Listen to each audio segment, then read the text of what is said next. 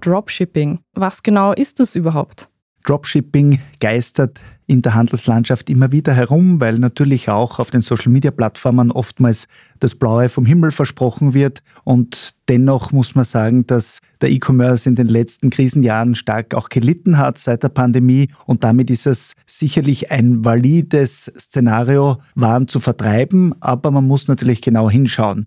Dropshipping selbst ist letztendlich die Möglichkeit, Online-Waren anzubieten, aber diese selbst gar nicht auf Lager zu haben. Und damit entfallen natürlich viele Kosten, aber ein paar andere kommen natürlich in Form von Abgaben dazu und dennoch erfreut sich großer Beliebtheit bei jungen Menschen.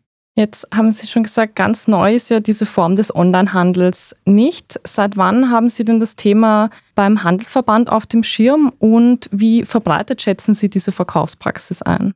Also das Thema ist eigentlich schon lange ein Standard, weil man muss sagen, dass es immer schon durch B2B-Business Großaufträge so war, dass man beispielsweise, wenn man als Ausstatter 20 Beamer Distributor bestellt hat, dann der Auftrag an den Hersteller weitergeleitet wurde und der dann direkt den Kunden beliefert hat. Das heißt, diese Arbeitsteiligkeit zwischen der Kundenansprache digital über einen Händler aus Sicht der Kunden und der Fulfillment-Abwicklung, also alles, was den Warenfluss dahinter betrifft, den gibt schon länger. Er hat sich natürlich durch die Technologiesprünge der letzten Zeit einfach verbessert, weil die Möglichkeiten andere geworden sind. So kann man durch Schnittstellen direkter zu Produktfotos kommen, zu Beschreibungen und es erleichtert gerade Einzelkämpfern, also Einpersonenunternehmen, dieses Geschäftsmodell doch deutlich.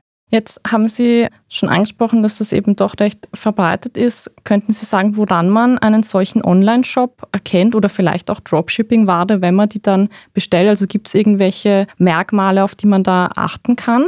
Eigentlich kann man es als Kunde, als Kundin nicht genau differenzieren, weil ja im Prinzip nur der Prozess dahinter vom Händler aus ausgelagert ist. Umso wichtiger ist es aber für alle angehenden Dropshipper und E-Commerce-Spieler, die dieses Geschäftsmodell umsetzen wollen, dass sie gute Warenabwickler wählen und nicht nur die günstigsten. Wenn man beispielsweise für Warenlieferungen einen Dropship-Lieferanten aus Asien, aus Fernostwelt, dann kann damit verbunden sein, dass eben Fake-Produkte, fragwürdige Inhaltsstoffe, versehene Produkte hier zugestellt werden an die Kundinnen und Kunden und es dann zu Beschwerden im gelinderen Falle kommt, aber dann zu Rückforderungen und äh, finanziellen Risken. Daher ist es wichtig, dass man eben auch Gütezeichen zertifizierte Anbieter wählt und nicht nur auf den Faktor Preis schaut. Aber für die Kundinnen und Kunden ist es nicht erkennbar.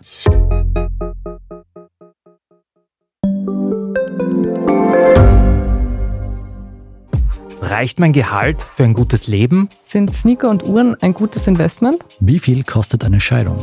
Das und vieles mehr sehen wir uns an in der dritten Staffel vom Standard-Podcast Lohnt sich das? Wir, das sind Melanie Reidel, Annika Dang, Alexander Amon und Michael Windisch. Wir sprechen mit ExpertInnen darüber, wie man sogar vom Weltuntergang profitieren kann. Und darüber, wie mich künstliche Intelligenz reich macht und warum Geld noch immer Männersache ist. Lohnt sich das? Der Standard-Podcast über Geld findet ihr jeden Dienstag auf allen gängigen Podcast-Plattformen.